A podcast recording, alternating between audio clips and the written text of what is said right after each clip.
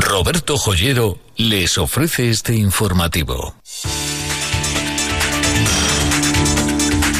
Noticias en Onda Cero Vigo con Víctor Blanco. Hola, ¿qué tal? Muy buenas tardes. La planta PSA Peugeot Citroën en Vigo ha presentado hoy en sociedad su nuevo modelo. Es el Peugeot 2008, un todo camino que comenzará su producción en serie a principios del próximo mes de octubre y que tendrá versión diésel gasolina y a partir de 2020 versión 100% eléctrica. Las versiones diésel y gasolina del Peugeot 2008 saldrán al mercado a finales de 2019, mientras que la versión eléctrica, que es clave para la ofensiva eléctrica del grupo PSA, lo hará a comienzos del año que viene. El nuevo modelo ya se está fabricando en el sistema 1 de la planta viguesa en modo de unidades de prueba y la fabricación en serie, como les decía, comenzará a principios de octubre. Se irá aumentando la cadencia de producción hasta alcanzar en el primer cuatrimestre del año 2020 la capacidad máxima del sistema. El presidente de la Junta de Galicia, Alberto Núñez Feijo, destacaba la importancia, la modernidad de este nuevo vehículo. Este será un coche autónomo este será un coche conectado con 5G y un coche con asistente inteligente de voz. Pues enseguida les damos más detalles. Antes, el pronóstico del tiempo. Augasa, la Mazda de Vigo le ofrece el tiempo. Alberto Romero, ¿qué tal? Muy buenas tardes. Hola, muy buenas tardes, ¿qué tal? Cuéntanos, ¿qué nos espera para las próximas horas? Estamos con los cielos, es cierto que parcialmente cubiertos sobre la ría de Vigo, Vigo, Morrazo, la verdad es que temperaturas que están siendo bajas para la época del año. Tenemos 18 grados y medio de temperatura en Vigo, 17 en Cangas, en Oporriño tenemos 18 y en Mos 16. La verdad es que va a continuar así el día, podremos tener tímidos claros. Y mañana jueves, también lo mismo, una jornada de tímidos claros, con presencia de nubes y temperaturas que continuarán sin cambios. O sea, mañana prácticamente igual que hoy, a partir del viernes y de cara al fin de semana, ¿cambia algo? Por supuesto, Roberto. Eh, hay que decir que la, la, jornada del viernes va a ser de influencia anticiclónica, por lo tanto recuperamos transitoriamente eh, lo que viene siendo los cielos despejados. ¿Por qué decimos transitoriamente? Porque entre el sábado y el domingo esperamos la llegada de un frente que dejaría precipitaciones, sobre todo en la madrugada del domingo. ¿Qué estamos viendo a día de hoy? Que el domingo nos levantaremos, lógicamente, con algunas lluvias, pero después deberían de ir remitiendo de cara a la noche del domingo al lunes. Muy bien, muchas gracias, Alberto. Gracias, de verdad a vosotros. Un abrazo. Augasa, concesionario Mazda en Vigo, les ha ofrecido el tiempo.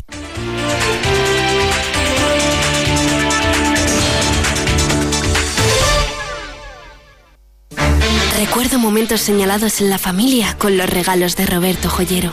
Recuerdo que era una emoción ver cómo se abrían esos paquetes y aparecían joyas, relojes, mis primeros pendientes de oro. Hoy soy yo la que regalo y quiero transmitir la misma emoción. Roberto Joyero también es para mí. Roberto Joyero, en Velázquez Moreno 32 y 34, Vigo. Atención a esta información de Jocar Vigo. ¿Quieres cambiar tu vieja caldera? Ya no tienes por qué esperar más. Sustitúyela por una de condensación de alta potencia por 30 euros al mes y ahorra hasta un 25% en tu factura de gas. Contrátala en junio y julio y podrás pagarla en 60 cómodas cuotas, sin intereses ni comisiones. Estamos en Vía Norte 4244, en el 986277157 o en jocarvigo.com. Aprovecha esta oportunidad, Jocar Vigo, siempre en buenas manos. Ese Peugeot 2008 que ha sido presentado hoy, que como les decía comenzará a producirse ya en eh, serie en el mes de octubre y saldrá al mercado a finales de este mismo año 2019. En sus versiones gasolina y diésel a partir de 2020 estará en el mercado también en su versión 100% eléctrica. Según ha confirmado el director de la factoría viguesa, se recuperará el segundo turno de trabajo en la línea de producción número uno, que será donde se monte este vehículo. La previsión es alcanzar el montaje de 640 unidades diarias. Desde la factoría viguesa se dice que es una excelente noticia que ha supuesto para Vigo este lanzamiento y ha advertido y se ha advertido de que a partir de ahora la planta tiene que demostrar al grupo PSA que puede alcanzar los objetivos de calidad, competitividad y costes comprometidos y que le llevaron a hacerse con este modelo. No se fabricará en exclusiva en la factoría viguesa, también se producirá en la factoría de Wuhan, en China, para el mercado asiático, y se construirá sobre la nueva plataforma modular multienergía que permite producir esas tres versiones de motorización que les decía, gasolina, diésel y eléctrica, en la misma línea de montaje. El presidente de la Junta, Alberto Núñez Feijó, destacaba la importancia de este nuevo modelo, la importancia que supone para la factoría viguesa, no solo en términos de confirmación dentro del propio grupo, sino también para toda la comarca viguesa en términos de empleo y de inversión para Citroën y para sus industrias auxiliares. Nunca se renunció a innovación en la fábrica de PSA en Vigo. Y esta innovación trae progreso, trae emprego e trae facturación. Trae progreso porque permitiu diseñar casi de forma simultánea os novidosos modelos das furgonetas industriais Canove e tamén este novo Peugeot 2008. Trae emprego porque nesta factoría traballan máis de 4.600 personas e entre as empresas que contratadas se alcanza unha nómina de 6.000 personas, 6.000 familias Una inversión de más de 400 millones de euros supone esta nueva, este nuevo modelo, este Peugeot 2008, que como les digo comienza a fabricarse en la factoría viguesa del grupo PSA Peugeot Citroën en una jornada en la que contrasta esta muy buena noticia con otra no tan positiva que publica hoy Faro de Vigo, en la que se señala que a pesar de lo que en su momento comprometió el alcalde e incluso lo que se dejaba caer desde el propio gobierno central de Pedro Sánchez, pues al final no hay línea de máxima tensión para PSA Peugeot Citroën, una línea que viene reclamando la factoría viguesa desde el año 2013 y que de momento esa posible puesta en marcha de esa línea de alta tensión queda paralizada por parte del Gobierno Central, según publica hoy Faro de Vigo. Esta es la visión y la versión, la opinión del delegado de la Junta de Galicia en Vigo, Ignacio López Chávez, sobre esta noticia. Que evidentemente los compromisos que habían asumido desde el Ministerio, desde el Ayuntamiento de Vigo, de que esto iba a ser una realidad, había incluso una promesa personal del alcalde de Vigo en campaña electoral, un poco antes de la campaña electoral, asegurando que Citroën, que PSA eh, Peugeot Citroën iba a tener eh, acceso directo a la alta tensión y después se ha demostrado que la falta de compromiso del gobierno de España con una de las factorías más importantes que hay en Galicia, que hay en España. Pues Núñez Feijó, después de visitar por cierto, a primera hora de la mañana, a las ocho y media, la factoría viguesa del grupo PSA Peugeot Citroën se fue a una industria auxiliar que se va a ver beneficiada precisamente por la producción de este Peugeot 2008. Se trata de la empresa alemana Benteler, con planta en el concello de Moss, y que ha decidido poner en marcha una ampliación de 12.000 metros cuadrados con el objetivo de crear 175 nuevos empleos que posibilitarán a la compañía alcanzar más de 700 empleos en nuestra comunidad autónoma, entre otras cosas para fabricar componentes para este Peugeot 2008 y para otros modelos de la factoría del grupo PSA Peugeot Citroën. Tenemos que hacer un esfuerzo entre todos. Sin eh, el esfuerzo de empresas y de instituciones, ofreciendo oportunidades, facilitando la inversión y compitiendo, compitiendo con el resto de países del mundo, hoy no estaríamos aquí. Quiero decirles que tenemos muy clara cuál es nuestra misión. Nuestra misión es que empresas como PSA o como Venteler sigan en Galicia, amplíen en Galicia sus instalaciones, den empleo a las familias gallegas hay que destacar que esta planta suministrará 750.000 ejes traseros al año para las instalaciones con las que cuenta el grupo PSA en Zaragoza, en Madrid, en Vigo y en Kenitra, en Marruecos. Sin duda, buenas noticias para el sector de la automoción y, por lo tanto, también tanto para la factoría viguesa, la matriz, PSA Bello Citroën, como para las industrias auxiliares. El otro punto de atención de la jornada de hoy está en la huelga de médicos de atención primaria. La manifestación se ha celebrado a las 12 de este mediodía en Santiago y en el resto de Galicia, como en Vigo y su comarca, ha habido concentraciones en los distintos centros de salud a las 12 del mediodía. Allí hemos estado, Luis Tardeira, concretamente en el Centro de Salud del Casco Bello. Sí, el Centro de Salud del Casco Bello, que presentaba una imagen inusual en la jornada de hoy, prácticamente vacío. Solo acudían a él aquellas personas que no sabían que hoy había jornada de huelga o que iban a realizar algún trámite. Tan solo dos médicos de guardia, que era lo estipulado en los servicios mínimos. Hablábamos con Julio Parado, uno de los médicos de este Centro de Salud, que esta mañana estaba de guardia y que nos explicaba cuál es su día a día. Sobre saturación, poco tiempo para atender a los pacientes. Nos decía que en su caso, en el caso del Casco Bello, es cierto que el cupo de pacientes es menor que en otros centros de salud de la ciudad de Vigo, pero nos explicaba el tipo de paciente que acude a este centro de salud. El día a día del Cascobello es exactamente igual que el resto de los sitios. Quizá a lo mejor somos unos privilegiados porque a lo mejor tenemos menos cupo que en el resto de los, de los centros, pero son pacientes muy, eh, con mucha edad, eh, eh, o sea, con, múltiples enfermedades, lógicamente, cuanto más edad tienes. Y al final el problema que tenemos todos es el de siempre, que al no haber sustitución de nadie, eh, se acumulan los cupos y, y, el, el, día a día, que podría ser un día más o menos razonable, pues siempre nos vemos completamente sobrecargados. Guerra habitual de cifras cuando se habla de seguimiento de la huelga. En algo, eso sí están de acuerdo Sergas y médicos convocantes, la mayor incidencia tiene lugar en el área sanitaria de Vigo. Antonio Fernández Campa es el gerente del Sergas. A mayor incidencia se te han producido lógicamente en Vigo, que fue a, a cidades donde además se convocó a la anterior uh -huh. convocatoria exclusivamente no ámbito médico e en ámbito desa cidade e das que menos incidencia teñen son Lugo e Ourense, ¿no? pero por tanto dato do 21% é a media da toda a comunidade autónoma. En lo que no están de acuerdo es en las cifras, los convocantes afirman que en el conjunto de Galicia el seguimiento está dependiendo de las zonas, entre el 50% en Ourense o Santiago de Compostela y entre el 84% y el 100% en A Coruña, en el caso del área sanitaria de Vigo el 78% en lo que se refiere a médicos de familia y del 93% en pediatría. El Sergas afirma que el seguimiento de la huelga es en el conjunto de Galicia del 21%, en el área de Vigo del 35%, en Santiago del 20% y del 17% en A Coruña.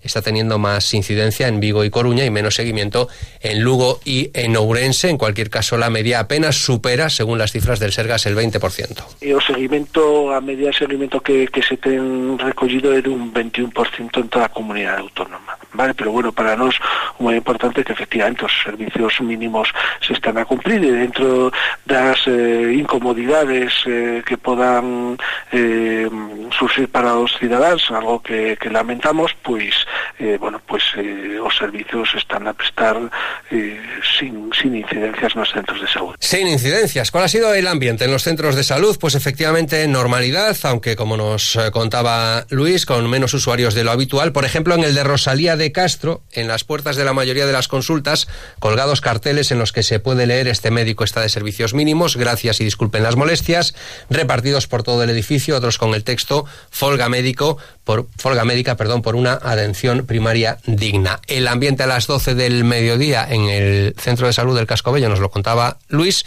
y este es el ambiente que se vivía a las 9 de la mañana en el Centro de Salud de Rosalía de Castro. Estuvimos esperando a que nos atendiera el médico y porque se me dio por ir hasta la puerta y pone un letrero que, que no trabaja, que no hay, que hay huelga. Ni nos avisaron, hace cuatro días que pedimos cita, ni nos dijeron nada, ni nada. La veo usted enfadada. Muy enfadada porque me tengo que levantar a las 8 de la mañana, venir aquí y tengo muchísimas cosas que hacer. Ellos tienen sus derechos, pero nosotros también. O sea que deberían por lo menos haber avisado. Avisar. Eh, eh, debían de informar que para el, cuando se pide la cita para el día 19, mire que hay huelga. ¿Se la podemos cambiar o la puede usted alterar? Eh, yo entiendo que los que dan las citas no son responsables de lo que va a hacer el médico. Entonces te lo dan para el día 19, llegas aquí, te encuentras que el médico no trabaja, unos trabajan, otros no, y lo que hacen es matarte tu rutina. A lo de la huelga, sí, perfectamente. Con todo derecho, porque me parece que esto es una merda de, de sanidade que hai en Galicia, uh -huh. simplemente. Pois pues esa que comprende perfectamente a folga sí, e os sí, motivos sí, que sí, levan sí, a sí, por suposto, por suposto, é que notase, notase sobre todo. Uh -huh. Na atención non hai xente, as citas son moi largas, eu teño unha cita para ir ao estomatólogo para a final de setembro e cousas así. Están en huelga. ¿Y qué le parece? ¿Comprende? Bueno, comparte. todo el mundo tiene derecho a tener algún día de huelga. Le habían avisado o no? No, no han avisado. Ya han justificado que no avisan porque no saben quién va a faltar, claro. Teníamos cita y no, no hay ningún médico.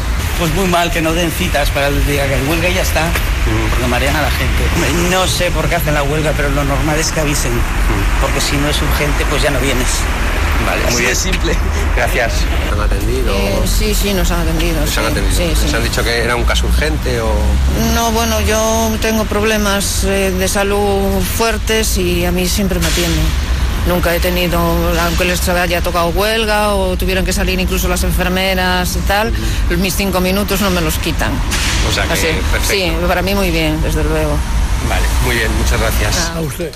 Bueno, pues esta era la situación, los casos urgentes, los servicios mínimos los atendían, gente enfadada, fundamentalmente no tanto por la huelga como porque no les avisasen cuando pidieron la cita y otros que, como hemos escuchado, comprendían perfectamente los motivos de la huelga dado el estado de la sanidad en, en Galicia y fundamentalmente de la atención primaria.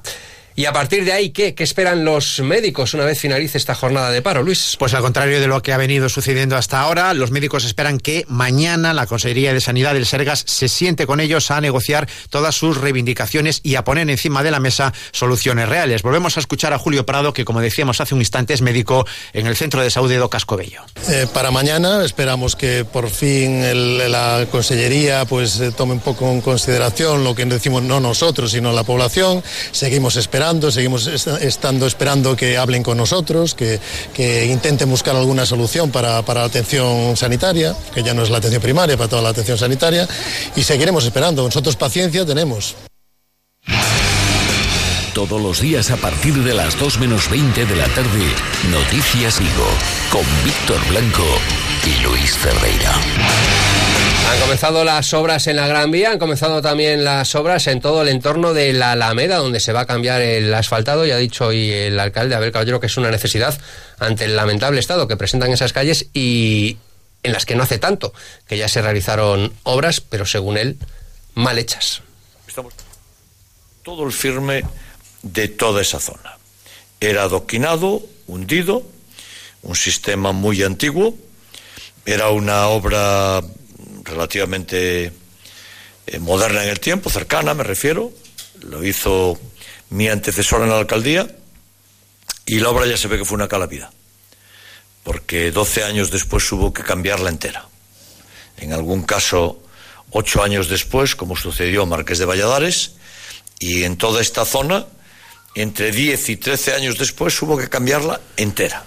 ¿Qué destacamos a esta hora en Crónica de Sucesos? Pues que agentes de la policía local de Vigo han detenido a un hombre de 37 años de edad como presunto autor de un delito de violencia de género tras agredir supuestamente a su expareja y también al padre de esta. Explica la policía local que tuvieron que trasladarse a un domicilio de la ciudad viguesa tras recibir un aviso por una posible agresión en el ámbito familiar. Una vez en el lugar, los agentes entrevistaron con una mujer que explicó que estaba en proceso de separación y que su expareja se había presentado en el domicilio para recoger varias pertenencias, iniciándose la discusión y la supuesta agresión. Como decimos, el hombre fue detenido por los agentes municipales como presunto autor de un delito de violencia de género. voluntario pertenecer y lo que si uno cuando toma Este es el presidente de la Confederación de Empresarios de Galicia, señalando que ya que la Confederación de Empresarios de Pontevedra dice que se había marchado de esa institución, pues que debería hacerlo de toda la institución y no solo de aquellas eh, situaciones económicas. Ahora sí, lo que teníamos pensado escuchar era esta música. Que pertenece a un joven talento musical vigués. Sí, es la música de Sergio de Miguel Jorquera, un vigués de tan solo 17 años que acaba de ganar una beca de cuatro años con un valor de 200 mil dólares para cursar estudios musicales en una escuela de Boston. La beca la otorga la Fundación de los Premios Grammy Latinos y este año está apoyada por Emilio y Gloria Estefan. A la convocatoria se presentaron 500 estudiantes de todo el mundo, siendo el ganador de la misma el joven músico vigués formado en el Conservatorio de Música de nuestra ciudad. Para Sergio, todo un orgullo obtener la beca y una excelente oportunidad para convertirse en músico profesional. Sí, bueno, eh, para empezar es increíble porque eh, para esta beca han aplicado más de 500, o sea, hay más de 500 candidatos en todo el mundo y que, se, y que me la den a mí, siendo español, una responsabilidad enorme, ¿no? Representar aquí a, a mi ciudad, a mi país. Es una muy, muy buena oportunidad, eso está claro. Además, eh, la mejor de las mejores universidades de música. Pues enhorabuena para Sergio de Miguel. Gloria Estefan le entrega hoy la ayuda. A sus 17 años es el primer español en conseguirla.